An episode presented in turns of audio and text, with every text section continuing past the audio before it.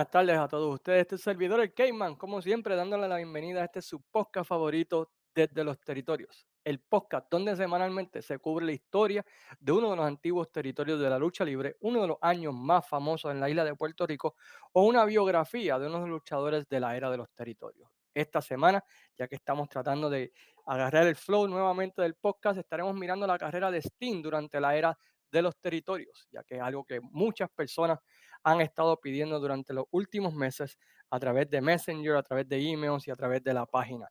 Pero antes de comenzar, queremos, ¿verdad? Pues eh, desearle a todos ustedes que tengan un feliz año nuevo, que esperamos que hayan podido disfrutar de la despedida del año del año 2021, de Navidad, del Día de Reyes y todo lo demás junto con sus seres queridos y esperamos que se encuentren bien de salud, que todo esté ocurriendo la de la manera correcta, ¿verdad? Especialmente con esto del COVID que está subiendo nuevamente. Así que de parte de Luis Gómez este servidor, muchas gracias a todos ustedes por el apoyo durante el año 2021 y en el año 2022 le prometemos muchos temas súper interesantes. Entre algunos de los temas que estaremos cubriendo en las próximas semanas, vamos a estar cubriendo la historia del territorio de Memphis, estaremos mirando la historia de New Japan, estaremos mirando la biografía de Bruno Sammartino y estaremos mirando también los 10 feudos más importantes de la Capitol que no incluyeron a Carlos Colón y a el Invader 1. Así que estén pendientes durante las próximas semanas, ya que venimos con muchos temas interesantes que de seguro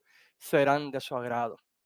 Antes de comenzar, también queremos, como siempre, agradecer a las siguientes páginas que sacan de su tiempo para compartir y darle share al podcast, entre ellas la página de Robbie Joe Medina, Pride of Wrestling, que vayan a Facebook, denle like a esa página, sigan esa promoción que este fin de semana tiene su primera cartelera y ¿verdad? que realmente desde el día uno han sido una de las páginas que más han apoyado este proyecto desde los territorios y estamos sumamente agradecidos a ellos ¿verdad? por todo lo que hacen por nosotros en esta página. También la página de Fiebre Wrestling, la página de nuestros amigos del Museo Historia de la Lucha Libre Puertorriqueña, del cual sacamos muchos de los videos que ponemos en Desde los Territorios, y el cual le agradecemos la oportunidad, ¿verdad? También de que nuestro podcast esté allí en su página y también, ¿verdad? Pues el, la amistad y todo lo que han hecho por nosotros desde el primer día. También la página de Juanqui González, lo mejor de la lucha, y la página Fanáticos de la Lucha Libre Oscu, al cual también agradecemos su apoyo desde el día uno.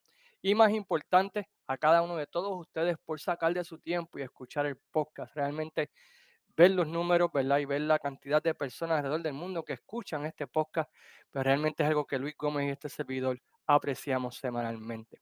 Steve Borden, mejor conocido como Sting, nació el 20 de marzo del año 59 en la ciudad de Omaha, Nebraska, aunque se crió como conocido en, en el sur de California, donde fue una estrella en el fútbol americano y baloncesto en escuela superior. Aunque una vez entró al mercado de bodybuilding, como se dice, le dijo adiós al deporte común y entró de lleno a este hasta que en 1984 es descubierto por el promotor Rick Bassman, quien lo convence a él y a otro grupo de de, de bodybuilders a que se unan al deporte prometiéndole viñas y castillas, diciéndole que podían hacer mucho dinero en el deporte de la lucha libre. Eh, vemos que Rick Bassman era un promotor que tenía una promoción en el sur de California y Rick Bassman, ¿verdad? Pues viendo el físico de estos pensó que podrían descubrir a los próximos Road Warriors, quien era la pareja en aquel tiempo más taquillera y más millonaria del deporte. En 1985 hace su debut bajo el nombre de Flash, haciendo pareja con quien eventualmente conoceríamos en la WWF como el Ultimate Warrior y otros tres luchadores llamados Mark Miller, Garland Donoho y Ed Brock bajo el nombre de Power Team USA. Algo interesante de este grupo es que cada uno tenía un nombre en particular. Por ejemplo, Steve Borden o era Flash, Ultimate Warrior era Justice, Miller era el Comando, Garland era Glory y Ed era The Fury en varias, y lucharon en varias independientes del sur de California, en especial la empresa All California Championship Wrestling que pertenecía claramente a Rick Bassman. De estos cinco, los otros tres, eh, estamos hablando de Garland, de Miller y Brock, renuncian debido a que ellos habían entrado con la promesa de que serían estrellas y la promesa de que harían mucho dinero en este deporte. Y cuando se dieron cuenta de que no era tan fácil como se lo habían vendido, pues renunciaron, regresan al mercado de bodybuilding, dejando, ¿verdad? Pues a Flash y Justice como Power Team USA. Power Flash y, claro está, y, y Justice pues son nada más y nada menos que Sting y The Warrior. Bassman envía video a diferentes territorios durante finales del 85, recibiendo una llamada de Jerry Jarrett, quien era el dueño del territorio de Memphis, quien como todo promotor en aquel tiempo estaba en busca de una pareja similar a los Road Warriors, quienes eran la pareja número uno del mundo y la pareja que estaba dominando, por decirlo así, y era la pareja más taquillera en ese tiempo. Los contrata trayéndolos bajo el nombre de los Freedom Fighters, uh, con los mismos nombres de Flash y Justice, realizando su primera lucha en la promoción el 25 de noviembre del año 1985, derrotando en esa primera lucha a The Spoiler y a Tom Branch en el Coliseo de Mid-South, Mid-South Coliseum, el lunes, ¿verdad? Que era usualmente cuando ellos corrían esas carteleras. Las primeras apariciones del grupo no fueron las mejores, ya que sus promos pues eran horribles y también debido a que no habían recibido o habían sido entrenados apropiadamente, lastimaron a varios luchadores en sus primeras luchas, ya que trabajaban de una manera conocida como Steph o derecho, ¿verdad? Y lastimaron a varios luchadores preliminares en televisión.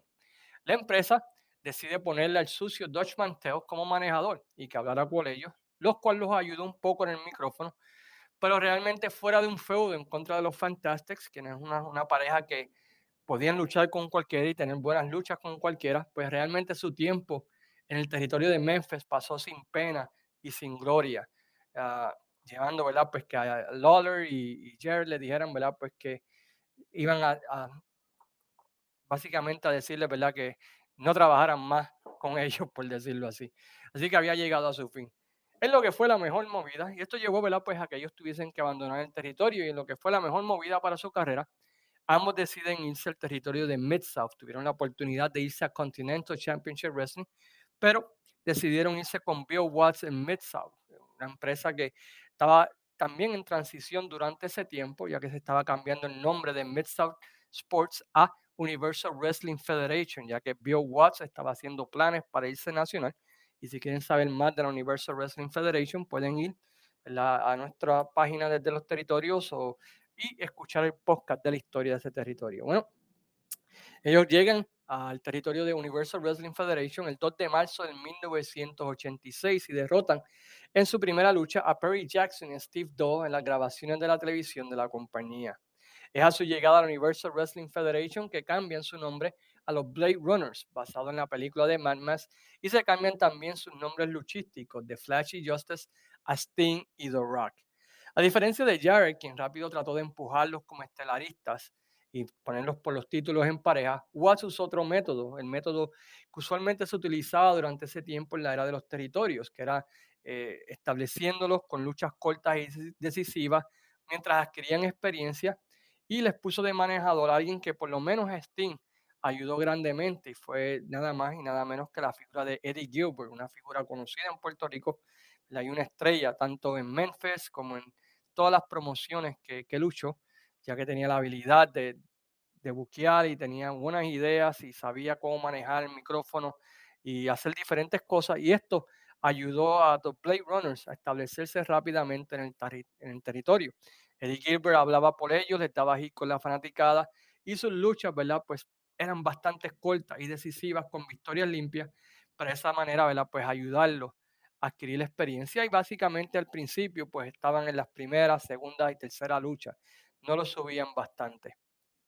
Poco a poco fueron subiendo la cartelera, teniendo varias luchas con algunas de las parejas más importantes del territorio, como lo eran Dr. Dead, Steve Williams y también Ted DiBiase, quienes eran los campeones en pareja. E incluso los Freebirds, cuando llegaron al territorio, pues tuvieron varias luchas con los Brave Runners, pero era más bien Watt probando a ver si la fanaticada los estaba aceptando y cómo estaban ellos progresando como pareja. Esto no le gustó mucho, ¿verdad? A, a Blade Runner Rock o The Ultimate Warrior, quien esperaba un push más rápido y luego de seis meses en la compañía abandona la compañía para irse al territorio de World Class y convertirse en el Dingo Warrior y donde fue donde básicamente pues llega a ser estelarista, ¿verdad? Basado también, ¿verdad? Pues en el look que tenía y luego, ¿verdad? Pues brinca a la World Wrestling Federation bajo el nombre de Ultimate Warrior y todos sabemos los resultados que tuvo eso en aquel tiempo. Eddie Gilbert convence a Sting de que no se vaya con Warrior, lo que resultó en la mejor movida, en mi opinión, en la carrera del luchador, ya que comienza a ser pareja con Eddie Gilbert, llevando a que ambos conquistaran el título en parejas el 20 de julio del año 1986, eh, derrotando a los Fantastics. Y fue en este feudo que, que Sting, en mi opinión, empezó a crecer como luchador, ya que los otros tres lo ayudaron un montón y tú podías ver que había algo especial con Sting, que solo era cuestión de que adquiriera experiencia. Y los Fantastic y Eddie Gilbert hicieron un tremendo trabajo en resaltar lo positivo y ocultar lo negativo de Sting durante estas luchas. Y muchas de ellas se encuentran en YouTube y las pueden ver. Y ustedes pueden ver, ¿verdad? Eh, más o menos cómo era el cero de la lucha, ¿verdad? Donde Eddie Gilbert, pues, eh, cogía casi toda la pela, Sting entraba, dominaba y básicamente, ¿verdad? Pero Fantastic bompeaban por él y así por el estilo, haciendo, resaltándolo, ¿verdad? Poco a poco y estableciéndolo a los ojos de los fans trabajando junto a estos tres veteranos. Y esto lleva a que Watts decida en el 87 empezar a ver a Sting como un futuro estelarista y empieza a prepararlo como un luchador sencillo eh, para que de esa manera pues vaya siendo la nueva figura o la nueva cara del universo Wrestling Federation en su debido tiempo. Comienza durante ese tiempo del final del 86 y principios del 87 el push de Sting como luchador sencillo, aunque todavía pertenecía a Hot Stuff International, el grupo de Eddie Gilbert y de vez en cuando todavía hacía pareja con Sting, pero empezó a tener más luchas de luchador sencillo, subiéndolo poco a poco, retando incluso a Savannah Jack, quien era el campeón mundial de la televisión en varias ocasiones. Aunque como era costumbre en ese tiempo, eh, tú automáticamente no ganabas el título a, la primera, pero le dio a Watts la oportunidad de ver a, de ver a Sting cómo trabajaba con diferentes tipos y diferentes estilos de luchadores. También ayudó ver, a, hacer ver a la fanaticada que vieran a Sting como un luchador que tenía promesa y esa, como esa futura estrella de la promoción.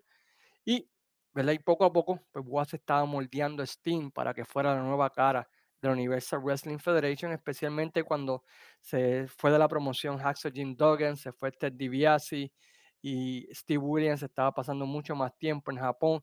Así que necesitaban una nueva figura de la empresa y poco a poco Watts, entre el final del 86 y principio del 87, comienza a enseñar a la fanaticada a aceptar a Sting como esa futura estrella de la promoción.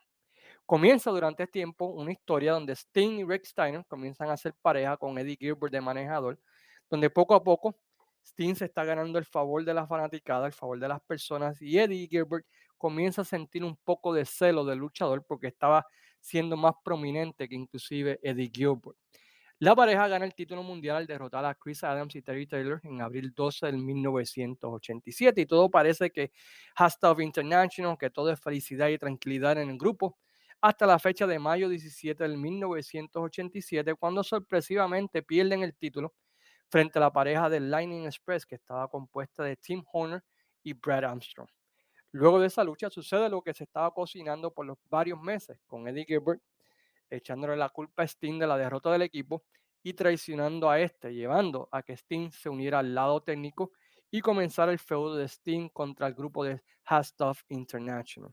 Esto lleva un tremendo feudo donde Sting y Eddie Gilbert y la familia, ¿verdad? el Stuff International luchan en todo tipo de luchas y lleva también a la unión de Sting junto a Chris Adams, quien había sido traicionado por Terry Taylor en un feudo bastante sangriento contra Gilbert y Terry Taylor, que llevó a uno de los segmentos televisivos más recordados en la historia de la Universal Wrestling Federation, conocida como la batalla de New Orleans. Y pueden ir a la página desde los territorios y poner la batalla de New Orleans, y yo creo que las pueden ver. También está en YouTube, donde ambas parejas luchan por todo el estadio de New Orleans. Lo único triste es que el estadio estaba bien vacío porque ya la UWF estaba en decadencia debido a la escasez de trabajo y debido a, la reducción de petróleo que se estaba produciendo en esa área, que llevó a que muchas personas se tuviesen que ir del área de Oklahoma, New Orleans, Louisiana y así por el estilo. Pero tremenda batalla, se dan con todo, se dan hasta con los de hot dog, de mostaza, un bra, ¿verdad? Básicamente, que se transmitió a través de todos los Estados Unidos y es conocida como la, la batalla de New Orleans. El feudo entre Eddie Gilbert y Sting culmina en una lucha enjaulada donde Sting derrota a Eddie Gilbert en la ciudad de Kansas City en una lucha enjaulados. Y esa fue la culminación de ese feudo entre ambos. Un buen feudo que si pueden buscar y, ver el video, recomiendo totalmente. Durante ese tiempo, la UWF es vendida a Jim Crockett Promotions y a diferencia de otros luchadores de la UWF que rápidamente fueron hundidos o enterrados por Dusty Rose, ya que Dusty pensaba que no eran igual de buenos que los Crockett y lo que fue una mala movida de Dusty Rose, y hemos hablado de eso, del, de error grandísimo que hizo Dusty Rose como Booker, en vez de tener ese primer ángulo de invasión, lo que hizo fue hundir a todo el talento de la UWF. Sting fue protegido por Dusty, ya que vio que tenía al igual que Watts, un talento que podía cargar la empresa en tiempos posteriores, especialmente en el año 88 y 89, en un feudo frente a Ric Flair, quien para ese tiempo necesitaba nuevos oponentes, ya que ya había tenido varios runs con Nikita Koloff, había tenido varios runs con Ronnie Garvin, con Dusty Rose, y necesitaba. Pues nueva sangre, por decirlo así, que lo retara por el campeonato mundial. Desde su llegada a Crockett, Sting básicamente gana todas sus luchas en, otra vez, el, booking de los territorios en aquel tiempo, las luchas cortas, decisivas, limpias y en los house shows también derrotando a luchadores establecidos del territorio.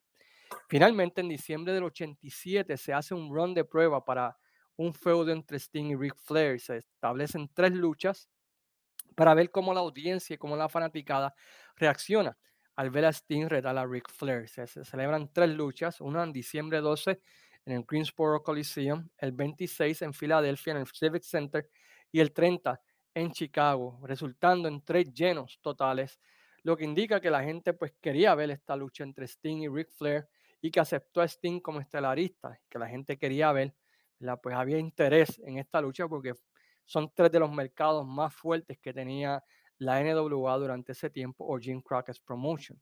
Se comienza el feudo entre ambos entonces con un segmento en televisión donde se le estaba dedicando a Ric Flair una cartelera por haber ganado el título y nuevamente el premio de luchador del año. Y como siempre sucede en este tipo de, premiaciones y de fiestas y ceremonias, Sting le daña la fiesta a Flair humillando a este, lo que lleva a que Flair quiera buscar venganza. Y durante todos eh, los meses de enero, febrero y marzo, explota el feudo ¿verdad? de Sting contra Ric Flair en diferentes arenas y culmina la primera parte de ese feudo entre ambos, que fue bastante exitoso en taquilla, en el primer Clash of Champions, donde Flair y Sting lucharon por 45 minutos en una de las luchas más famosas en la historia de este deporte, que terminó en un empate y que demostró al mundo. Pues que Sting realmente pues era el futuro de la lucha libre, aunque no había ganado el título y que básicamente sería un futuro campeón mundial. Luego de concluir esa primera parte del feudo, Sting se une a Les Lugar haciendo pareja en el torneo uh, Crockett Cup, uh, Jim Crockett Memorial Cup Tag Team Tournament, donde 24 parejas iban a luchar en un torneo donde el ganador se llevaría un millón de dólares. En ese torneo derrotan a las siguientes parejas, Powers of Pain, que eran Barbarian y The Warlord, Dick Murdoch y Ivan Koloff, los Midnight Express, y en la final derrotan, luego de una gran lucha, a los campeones en pareja de la promoción, Tolly Blanchard y R. Anderson en la final.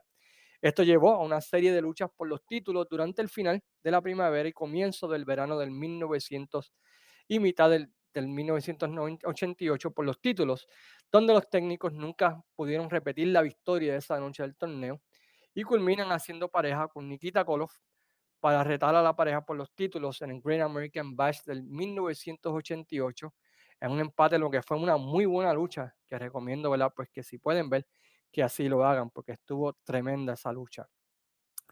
Eh, en 1989, finalmente, pues ganan su primer título en la promoción de Jim Crockett al derrotar a Mike Rotonda por el título mundial de la televisión el 30 de marzo del año 1989. Comenzando lo que, en mi opinión, fue tremendo año para Sting en el ring, ya que el booking de él fue bastante bueno. De marzo en adelante, la NWA trae ex campeones de otras empresas, inclusive del mismo Crockett, y básicamente Sting se los limpia para establecerse a los ojos de los fans y establecer el título mundial de la televisión. Entre los luchadores que Sting derrota durante ese tiempo se puede incluir al mismo Ric Flair por el campeonato mundial de la televisión, Iron Sheik, Danny Spivey, Kevin Sullivan, Tolly Blanchard, Ann Anderson, inclusive al mismo Mike Rotonda en varias revanchas. Pero en julio, que por decirlo así, comienza lo bueno cuando se embarca en un increíble feudo contra The Great Muta, quien había llegado de Japón y se había establecido eh, derrotando a todo el mundo y era un luchador que estaba invicto cuando se enfrentó a Sting, ¿verdad? Especialmente en la lucha del Great American Bash, que terminó, ¿verdad? Pues con un no contest entre ambos en una tremenda lucha, ¿verdad? Que realmente pues recomiendo que vean esa lucha del Great American Bash 1989. Sucesos que ocurren en esa cartelera donde Terry Funk y Great Mutant atacan a Ric Flair, Sting hace el salve, hacen que Sting comience a hacer pareja con Ric Flair frente al grupo de Gary Hart, el J-Tex Express contra Terry Funk, Great Muta, Buzz Sawyer, Dragon Master, que realmente fueron tremendas luchas y que elevó a la que se conocía como WCW en ese tiempo a tener tremendo rating de televisión y fue un tremendo feudo que todo fan debería ver. Ese periodo de tiempo desde, puedo decir, desde mayo del 89 hasta diciembre del 89 de, de WCW fue tremendo año de lucha libre. Esto llevó a que Sting, ¿verdad? Pues fuera aceptado a los Horsemen, ya que Oli y Arn Anderson regresaron durante ese tiempo y hacen que Sting se haga miembro, ¿verdad? Del grupo de los Four Horsemen. El feudo llevó una lucha llamada el Thunderdome Match con Bruno Sammartino de árbitro en Filadelfia, donde Sting y Flair derrotan a Terry Funk y Muta en tremenda lucha que realmente recomiendo también que vean. Luego de esta lucha comienzan a plantarse las semillas de división entre Sting y los Horsemen cuando la NWA anuncia un torneo para Starcade 89 donde sería un round robin con Lex Luger, Flair, Sting y Muta luchando entre sí con el ganador, si no era Flair, recibiendo una oportunidad titular. Y en la final, Sting derrota a Ric Flair para convertirse en el retador número uno del título, lo que llevó a que los Andersons pues, no estuviesen muy contentos de todo esto. Pero por las próximas semanas todo parecía en paz en el mundo de los Horsemen y se firma una lucha enjaulados para el Clash of the Champions entre los Horsemen versus el grupo de Hart. Pero en esa noche sucede algo interesante. Los Horsemen llaman a Sting y Oli Anderson básicamente le dice, tienes dos horas para renunciar a la oportunidad titular o te enfrentarás a las consecuencias. Ric Flair te compró tiempo y tú tienes que decidir qué vas a hacer. Lo único es que ya no eres un horseman y votan, ¿verdad? A Sting de los Horsemen. Uh, Sting pelea y Ric Flair traiciona a Sting y se une con los otros Horsemen para atacar a Sting, comenzando el feudo, ¿verdad? Entre Sting y Ric Flair, que lamentablemente se terminó corto, ya que en esa misma cartelera en Crash Champions, subiendo la jaula, Sting se lastima la rodilla y está fuera de acción por varios meses. Eso lleva ¿verdad? Pues a cambio de planes. Uh, intentan el feudo Lex Luger contra Ric Flair, donde querían que Lex Luger ganara el campeonato mundial, pero Ric Flair se rehúsa porque le había prometido a Sting que iba a retar, uh, le iba a dar el, título a él. Y esto ocurre, ¿verdad? Cuando Sting regresa uh, en verano del, 80, del 90 y reta a Ric Flair a una lucha en el Great American Bash, donde finalmente Ric Flair, ¿verdad? Pues pierde y pone over Sting limpio en el medio del ring. En la primera corrida como campeón mundial de Sting, pues no fue la más exitosa y, y, en parte se debe a que no tenían oponentes para él.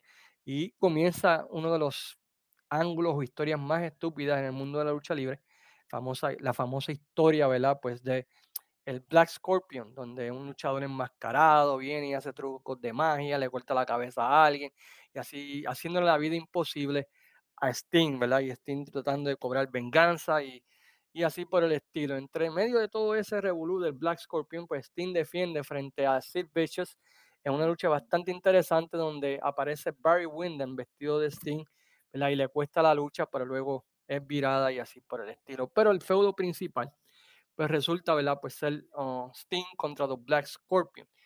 Lamentablemente, a pesar tenían la idea, pero no tenían el personaje de quién sería la persona bajo la máscara del Black Scorpion. Resultando entonces que la WCW tuviese que ir donde Ric Flair y pedirle que se pusiera debajo de la máscara para la lucha entre ambos en Stargate número 90. En esa lucha, pues, una lucha enjaulados, pues Sting derrota a Sting, ah, perdón, Sting derrota a Ric Flair para al Black Scorpion, le quita la máscara y resulta ser eh, que era nada más y nada menos que The Nature Boy Ric Flair.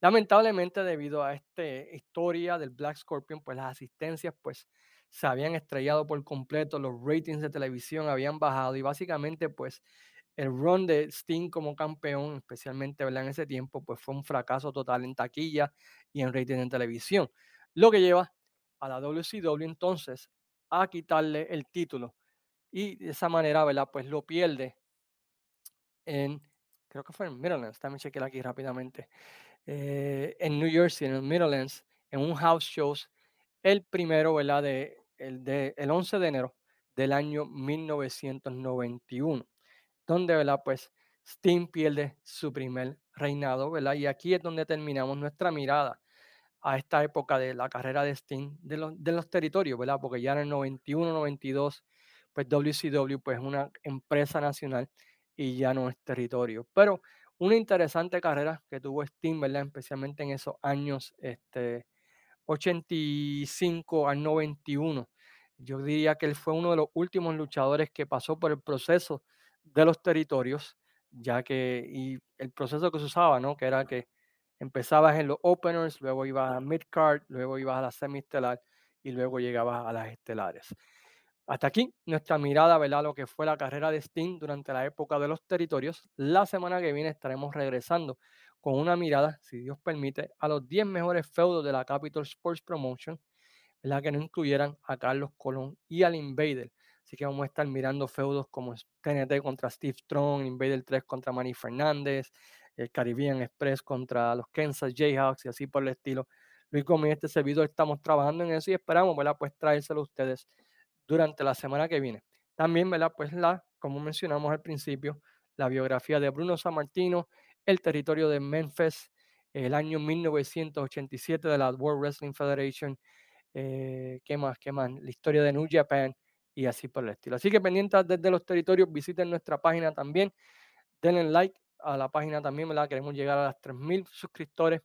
Y como siempre, ¿verdad? Pues de parte de este servidor de Gómez, les deseamos a todos que tengan muy buenas tardes, que disfruten de este raro y extraño mundo de la lucha libre. Y los invitamos la semana que viene a que estén con nosotros también en Desde los Territorios. Que pasen muy buenas tardes y como siempre, sayonara, amigos.